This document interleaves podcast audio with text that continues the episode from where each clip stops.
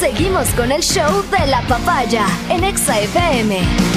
Ahora presentamos. Damas y caballeros, por favor, se me ponen de pie porque vamos a recibir a la Sensei de XFM.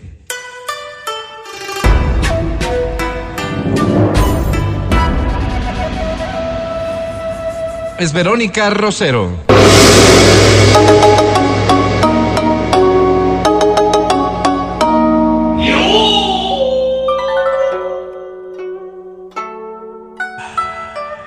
Tengan una. Oh, no. Gracias, gracias. Que tengan una hermosa, dulce, tranquila, pacífica y reflexiva semana, muchachos. Porque para ti también, pero para ti también. Sobre todo con paciencia. Hoy vamos a hablar de algo que deberíamos toparlo todo el tiempo como parte de, de las conversaciones permanentes que tenemos en hogar, en escuelas, eh, en sitios en general y como no en los medios de comunicación, hablar del bullying. El bullying, sin lugar a dudas, es uno de los mayores problemas que estamos viviendo como sociedad. Y, y, si bien el bullying puede manifestarse en todas las edades, creo que en las etapas escolares y colegiales tiene una trascendencia tan fuerte que puede dejar consecuencias, en muchos casos, muy graves para la etapa adulta de nuestra vida. Ahora, lastimosamente lo manejamos con tanta superficialidad en ocasiones o llenos de mitos que no comprendemos bien lo que estamos haciendo para combatirlo. Quizás una de las primeras cosas es que, más allá de, generar un proceso reflexivo contra lo que implica el bullying, deberíamos asumir que todos tenemos responsabilidad en lo que pasa. Y esta responsabilidad de lo que pasa también va de la mano de quienes son las personas encargadas de vigilar que aquello no ocurra. Estoy hablando de los maestros. Al hablar de los mitos, una de, las cosas que se debe establecer es que en la actualidad lo que falta son intervenciones adecuadas para combatirlos. Es decir, personas que estén capacitadas para poder generar acciones concretas que permitan erradicar estas conductas violentas o el bullying al que en nuestra época se acostumbró, se lo vivió sin darle ninguna trascendencia, pero lastimosamente cuyas consecuencias sí las podemos estar viendo hoy. Hoy, claro, por supuesto, pero permíteme Sí, contarte sí, una cosa. dime, dime. Conozco una persona, es una, una muy, muy cercana mía. Eh, en la primaria, en la secundaria, le hacían bullying. Le decían que ella era eh, una palabrota, ¿no? Una mujerzuela. Entonces, eh, ella me cuenta después, salió de cuarto curso de ese colegio, un colegio caro de Quito. Salió en esa época y dijo, ¿puedes creer que yo salí virgen del colegio? Pero el que menos creía que me había acostado con él. El que menos. Todo el mundo decía, claro, la tal y cual, la tal y cual, la tal y cual. Hoy, ella tiene 52 años. Ella escucha que va a encontrarse con alguien de ese colegio Ajá. y le empiezan a sudar las manos. Las consecuencias de estos actos que nosotros vemos en un adulto. Ahora te imaginas. Y esto preocupa mucho porque estamos observando el número de personas, y hablo de personas hablando de adolescentes, hablando de jóvenes, que toman decisiones radicales respecto de temas tan dolorosos como el bullying. Y claro, quizás en muchas ocasiones lo primero que pensamos nosotros es a mi hijo, a mi hija, no. Y lo que ocurre es que así como estamos ausentes de un montón de realidades que pasan con los adolescentes y con los niños, estamos ausentes también de una problemática tan clara como esta. Para ello, lo que deberíamos conocer entonces es esta investigación que hace la Universidad Andrés Bello respecto de los mitos que manejamos como verdades y que ocasionan que los padres y los maestros nos ceguemos respecto de esta realidad. Lo primero es pensar que el bullying es un tema de violencia física. Y claro, si nosotros lo vemos Solo. de, exacto, si lo vemos desde esa óptica, hay un montón de acciones Gran que aporte, pueden Álvaro, pasar, que pueden pasar desapercibidas, porque pensamos que si no le veo un moretón, si no le veo algo no que pueda bullying. ser visible, Claro, no es- entonces no le están está bulleando, pues en Claro. realidad. Y si no le están bulleando, esto es solamente es un proceso natural. Mm. Entonces entender, entender que, y esto va para los maestros también, es que en, en nuestro colegio no vemos peleando a los niños. Sin embargo, el bullying tiene tantas aristas y tiene tantas formas de expresarse que deberíamos estar conscientes de esas formas de expresarse. Matías acaba de poner un ejemplo claro de lo que podría, Matías Alberto, de lo que podría ser una forma de bullying. Estos cuestionamientos que hacemos o, o- o simplemente estos prejuicios que tenemos también son formas de bullying. Por ejemplo, cómo se viste, ¿no es cierto? Cómo Ah, se todo es comporta. Todo está inmerso en esta acción de bullying, porque lo que deberíamos entender es un acoso físico, psicológico ¿Qué, y emocional. qué hace que, que sea bullying? El daño que le puedes estar causando a la otra persona. Pero en reiteradas ocasiones, ¿no? Porque eso, eso era lo que. ¿Que a sea mí me- me- persistente? Me, contaban, ajá, que era un tema persistente.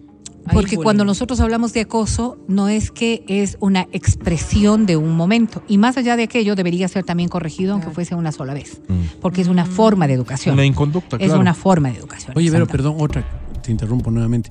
Yo molestaba muchísimo en el colegio. Mm. Le cogía cargo a uno y molestaba en una fiesta esa. Eras un otra, buleador. Y era un buleador. Eras un buleador. Bully. Y claro, pasa el tiempo y un amigo me dice, es que vos eres la estrellita de Navidad. Y se molestó una ocasión. No te estoy diciendo nada, te estoy diciendo, él tiene los ojos verdes. Gatito. Estoy- ¿qué, ¿Qué problema hay que te diga gatito? Gatito. Y con lo de gatito me pasé toda la noche molestándole. Todo gatito. Mm. Y él se molestó. Claro. O sea, hay cosas que yo digo sin la intención de dañar, que dañan a otra persona. Y, y que parte de un proceso que deberíamos entender. Esto se llama humillar al otro. Y la humillación es un sentimiento personal. Entonces, ¿dónde está el límite? Cuando la persona a la que yo estoy diciéndolo se siente afectada. Y a veces no lo demuestran, Vero. A veces se ríen. Sí, claro, porque para, para en un encajar en el grupo. social que puede ser conflictivo para aquello. El insulto verbal, ¿no? Esto de decirle zorra a una niña o de decirle, qué sé yo, bobo a un No, muchacho, puede resultar ser el, el- el ámbito de mayor violencia que se pueda dar. Y fíjense ustedes, por eso yo decía, en nuestra época esto era tan normal Claro. que, que si tú te pones a pensar, un profesor, un profesor podría decirte todo el tiempo, y digo bobo por utilizar un término que no resulte ser tan complicado, ¿no es cierto? El profesor mismo se encargaba de bullearte, Así poniéndote es. Claro, eh, un apodo, claro, poniéndote un estigma Mm. que luego era Todo generalizado, reía, claro. que luego era generalizado y cuando viene la risa sí, sí. viene este grado de pero me parece que el aporte podría ir en el sentido de intentar distinguir. ¿Y una broma? O sea, ya no se podría hacer una broma. Sí, mien- mientras la broma no agreda porque deja de ser broma. Pero puedes Pero pedir las disculpas. bromas o sea, agreden. No, pero es que ahí es pero donde tenemos que cambiar el concepto.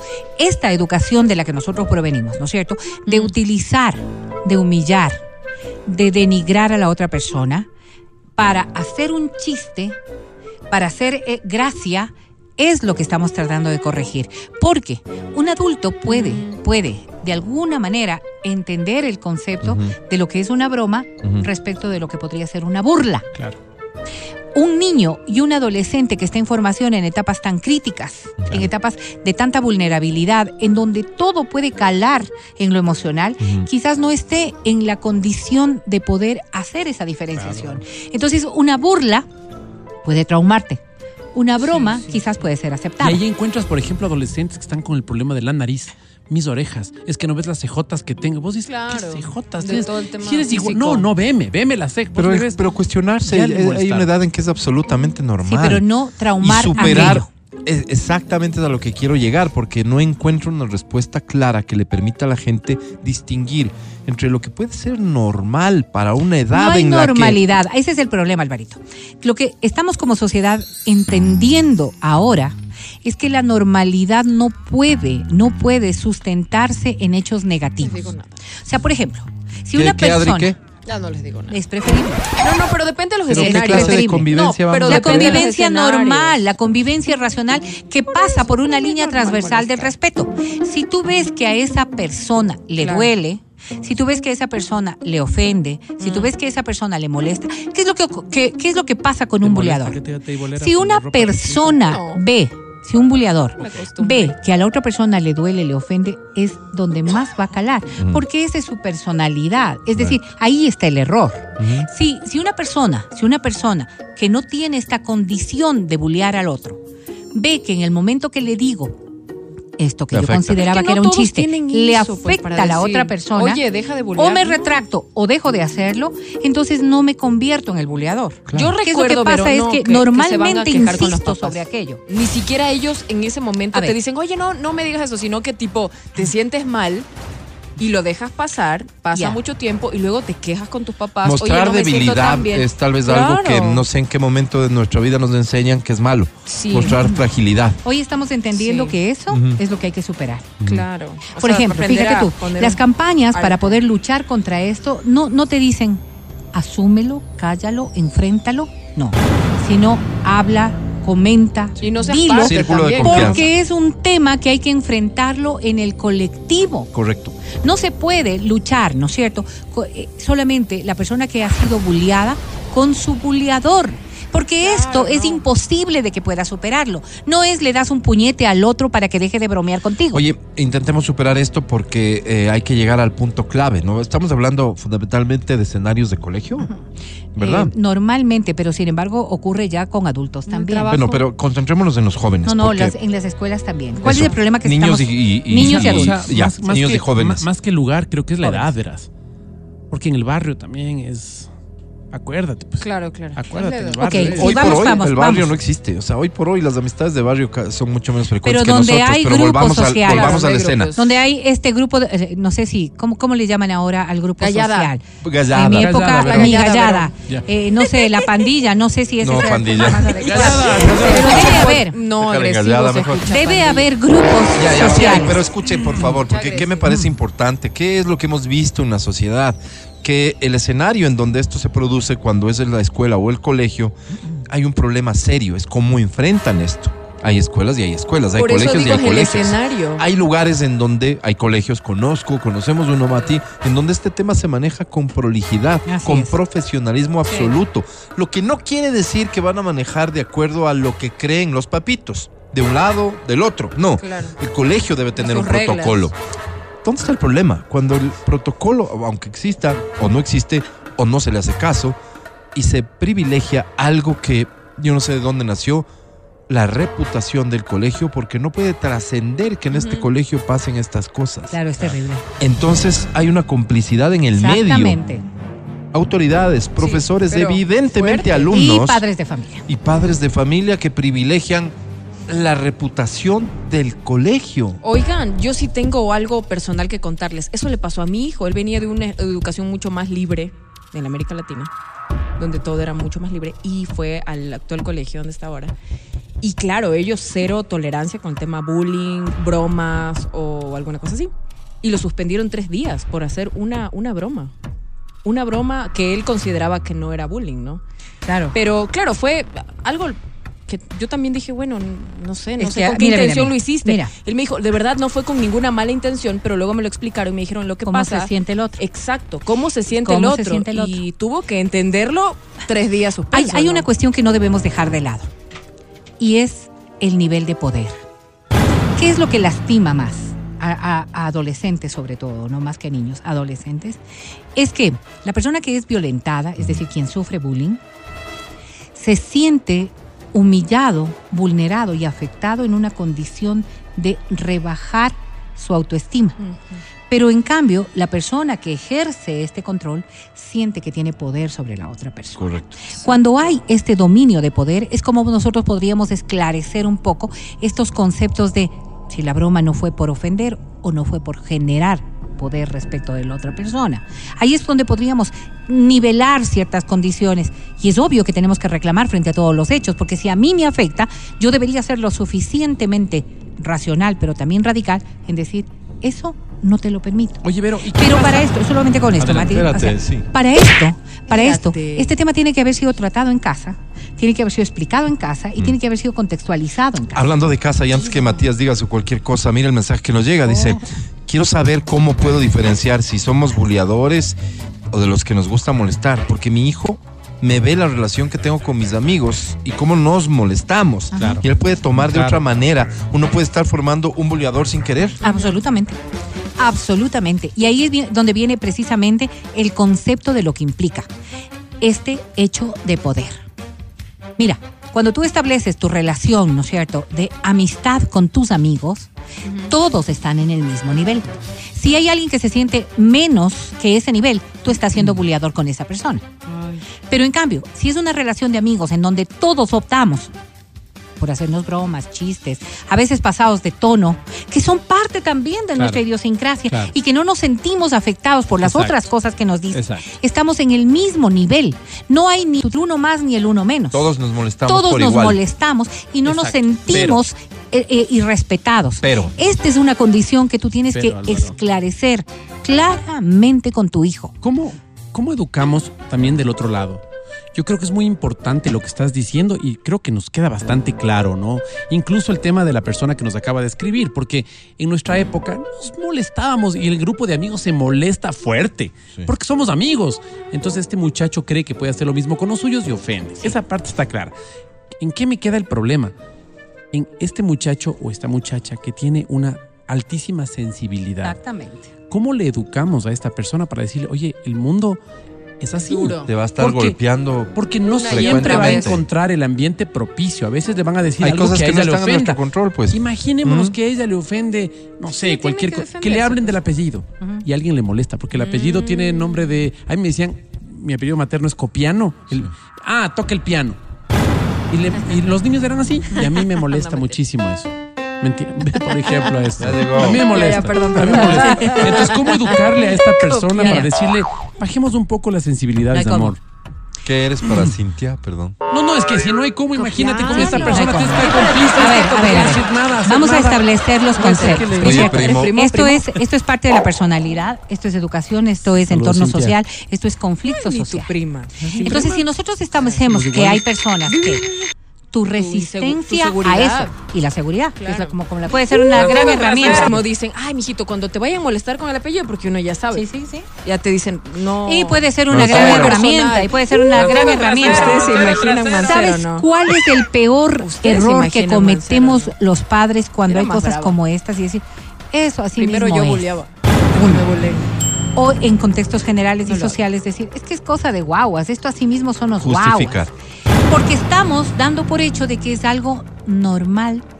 Y lo Lo que normal, yo te preguntaba. lo normal, cuando nosotros decimos normal, ¿qué es lo que nos viene a la cabeza? Positivo. Pero no no viene normal negativo. Claro. No. No es que normal es malo. Entonces, no, no. natural. Normal es bueno. Pero no me, o sea, ¿qué hago con esta Con persona? esta Vero? persona, a esta alejo. persona tiene Que tener, calle, eh, ¿no? Me tienes alejo. que aprender a respetar su individualidad. Pero- ¿Por qué? ¿Por qué? ¿Por qué pretendes que esta persona cambie si tú que eres quien ocasiona el daño no estás dispuesto a Yo cambiar? quiero, yo quiero que sea parte de la radio esta persona. Ya. ¿Ya? Pero esta persona todo le... hablamos No sobre el tema de las no mujeres, ya le incomoda, ya se siente bulleado. se vaya a Hablamos sobre... Y puede ser- otra cosa, ya se siente... Entonces se vuelve incómoda la relación porque sí, sí, sí. no hay, eh, no hay eh, cómo es- hablar de nada. absolutamente de acuerdo, absolutamente de acuerdo. Y puede ser que esta persona Hablar sienta que está en responsabilidades del afección. grupo y hablar responsabilidades personales. Exactamente, pues esto es que hay que saber lidiar con las cosas. No puedo decir yo, ella es la que tiene que cambiar o él es el que tiene que cambiar, sino que debería partir. Y este, esto es lo que nosotros tenemos que generalizar en nuestras conversaciones en familia. A quienes corresponde cambiar es a uno. El uno significa el que bulea como el que es buleado. A uno le corresponde cambiar. ¿Qué es lo que implica aquello?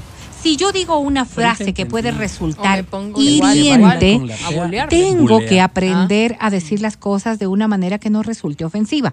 La persona que lo está recibiendo, si sabe que él es una persona que no lo está haciendo con la intención de agredir, tengo que intentar lidiar con aquello. Si todo el mundo pusiéramos un poco de parte, las consecuencias de aquello pues serían totalmente Los Yo le que- respondía con otro bullying, o sea, yo igual. O sea, cuando yo recién, claro, Hasta, cuando yo hasta recién que llegué- se detengan. No. Porque ya les daba miedo. porque no eras víctima, no te Sí sentías era afectada. víctima, porque me sentí afectada, yo respondía con algo peor. Pero fíjate lo que implica aquello. Esto es decir, si un niño se bien. siente afectado, Mm. métele un trompón. Pero así Eso éramos. es lo que tú estás haciendo. Así éramos, pues, Esa aprende es a defenderte, La enseñanza frase. que le estás dando. ¿Y por qué Entonces, saben decir el que baila con una fea bulea? Eso no es cierto. ¿qué, qué? A mí me, no sé, no le paremos. A mí, a mí me pasó eso cuando recién llegué a un colegio acá en Quito y La yo mona. obviamente, claro, tenía el acento y no sé qué. Ah, Ajá, aparte del apellido, ¿no? Y, y- y el prejuicio respecto de que. Ajá, ah, el primer día. Ya se Ajá, lleva. el segundo. Se perdió un borrador. Ah, la mancero. No, no, no, eso no me. Es que sí conozco gente que no, fuera de broma. Claro, claro, te molestan. Claro. Claro, o sea- me molestaban así y ya el tercero ya no hubo, ya. Porque ahí ¿Qué no hiciste? debiste tú No, pues solucionar. me paré y le dije, ya, pues, ¿hasta cuándo? Ya. Entonces me dijeron, Con como que no. Chetumaker. Claro. Acompañado de unas cuantas cosas. Y todos, no, tranquila. Le dije, no, no, ya. O sea, si quieren que les mol- aquí nos molestamos todos. Ah, Porque entonces- no te correspondía entonces- solucionar un Adriana tema Carolina, que debió haber estado en manos de las personas que tenían Nada. herramientas para poder hacerlo. Por eso estoy diciendo Luego claramente. ¿Cuáles son los mayores dosis. errores que tenemos? Es que a quienes nos corresponde resolver el conflicto, que sería padres, maestros, entornos, adultos en una relación de adultos o de niños, deberíamos Es que estos tener no las herramientas tontos, para no eran hacerlo. tontos. No Me molestaban pues, cuando No. se iba el profesor, pues que Y fíjate, que a pero a ti te correspondía hablar de aquello. Eso es para ¿Sabes cuál es la ¿Cuáles son los herramienta problemas? fundamental? La herramienta fundamental es de enseñarles a tus hijos a que Hablar del tema. no está mal, no estás faltando ningún código, no estás faltando a la amistad, no eres chismosa, cocinera, no, hablar es indispensable. Exactamente. Esta es la lógica Porque entonces de vas a cómo poder tenemos que enfrentar. que esto se vaya a las manos. Porque es igualito como cuando te dan droga, es igualito como cuando te dan licor, es igualito como cuando tienes agresión. Yo era Entonces vengativa. todas estas cosas tienen que ser corregidas.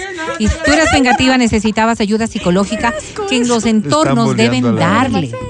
Ahora, un tema que es fundamental es que cuando abordemos este, estos hechos, no revictimicemos a la víctima. Claro. Porque ¿qué es lo que Claro, normalmente claro, claro. hacemos? Sí, que, que Sí, sí, uno sí, está sí, siendo sí. víctima del otro, ¿cómo no tomar a ver, a ver, es que el partido, por eso te digo, la revictimizas a la víctima y sancionas al victimario en vez de encontrar Y un perdón, camino en donde los dos puedan hablar y encontrar soluciones ¿Sabes claras. qué pasa? Que a veces yo siento que es contradictorio el, la necesidad que vamos encontrando hoy en la sociedad de volver por ciertos caminos que antes de educación, con, en cambio, evitar otros. Pero, por ejemplo, la disciplina. Absolutamente es algo de a lo que hay que volver a apelar. Absolutamente de acuerdo. Y la disciplina lamentablemente viene de la mano de sanciones. Es Entonces, la absolutamente de sanción al que hace algo malo tiene que existir. Sí, sí, pero no el es que estás, tiene que ser pero ahí sancionado. no estás poniéndote del lado de nadie. A lo que me refiero es yo, fíjate tú.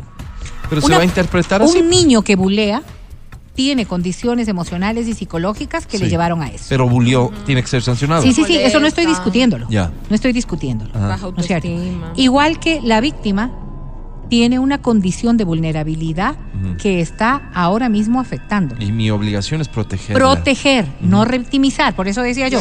Y en el caso del buleador, no te corresponde a ti ridiculizarlo como un buleador. Eso es tomar partido. Claro, no, sino, sino no. sancionar Sanción, lo sí. que Ajá, corresponde, correcto. que son otros hechos. ¿Qué- ¿Cuáles eran las sanciones de nuestro tiempo? Ese era el problema, de lo Las mal que veníamos. No, la sanción de nuestro tiempo era darle capote. pues.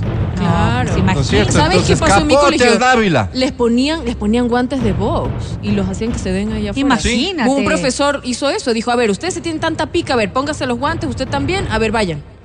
Imagínate lo que implica eso. Claro. Pero, pero lo que Solucionamos dice- los hechos con violencia porque es la única manera de Pero hacerlo. lo que dice la Adriana, Fue no, muy que es cierto. divertido. También era, era un poco ridículo eso de dense la manito. Sí, abrácense, no sé Ya, qué. Dense la mano. por favor. ¿Qué quieres dar con este animal? Porque no teníamos herramientas Yo para le daba, poder pero superar esto. después... Claro. No teníamos herramientas. ¡Ya basta! ¿Qué se, qué se necesitaba aquello? Que el uno y el otro tengan terapias. Que el uno y el otro sean analizados emocional y psicológicamente. Porque hoy vemos las consecuencias de aquellos actos. Míranos. Personas que son absolutamente irritables. Una vez más, creo que eso nos lleva que a algo, Vero. explotan porque Claro, les miras misma. mal, Míranos. que saben defenderse muy a la mala, personas que no permiten o personas con una autoestima totalmente Una vez más, herida. una vez más, creo que el enfoque está claro. Es decir, hay que corregir el fondo, pero hay que solventar lo urgente. Si solo vemos como víctimas a los dos, que creo que a la postre es la realidad, Así es. el fondo, no corregimos algo que sigue sucediendo. Porque va a ser un proceso el ayudar a superar los problemas que tenga el, el buleador. Pero mientras hay que cortar de raíz toda posibilidad de que siga bulleando y perjudicando a los Pero demás. estas cosas porque son las sus que hay que problemas no tienen por qué Claro. ser Solamente- Los cambian de paralelo, hacen ese tipo de cosas. La, la sacar- política que corresponda. Ahí Sí. sí no nos vamos a Claro, meter, no, pero pues no son sabemos. cosas. Dependerá de la agresión que cometa hasta una expulsión definitiva del alumno. Claro. Pero estas cosas, lo que tenemos que sacarnos de la cabeza es que esto es normal y que hay que dejar que pase porque es una etapa. No, Que estas cosas nos ha pasado a todos y que todos estamos muy bien. no. Si te pones a analizar qué tan bien estás tú, si sufriste a- eh, eh, bullying o si fuiste un buleador. No importa, estás aquí. El No, hecho es que hay niños no. que deciden no, no puede. seguir aquí. La vida te y va correr el riesgo no Exactamente, está bien. no es perdonable. Así de no es simple. perdonable. Pero esto me pareció No, desagradable. tener, pero tener herramientas para poder enfrentar cuando te faltan el respeto, Adriana, porque eso te va a Carolina. pasar. No, ya, feo, pero así son. Feo, feo, te va a pasar en el trabajo, te va a pasar en Lo la vida, en todos lados. Hagan como yo. Aprendan a defenderse. Pero en ese defenderse momento. no significa O sea, agredir, ver, ve- no significa pegar, no significa insultar, no significa ser violento, Yo sí. no significa. Perdón. Porque esas cosas lo único que generan es un pésimo ambiente de trabajo, Total. es un pésimo ambiente eh, familiar Total. y estas cosas mi papá no y mi mamá lo no resuelven. iban a ir al colegio a no defender. lo resuelven. ¿Qué- qué más Claro, hay muchas falencias en esa educación y en ese colegio. Gracias, Vero, siempre por traer es temas tarde, sensibles, pero indispensable hablar de ellos. Por favor, no, Adriana Carolina. no pases por alto cualquier señal que tengas de tus hijos. El podcast del show de la papaya.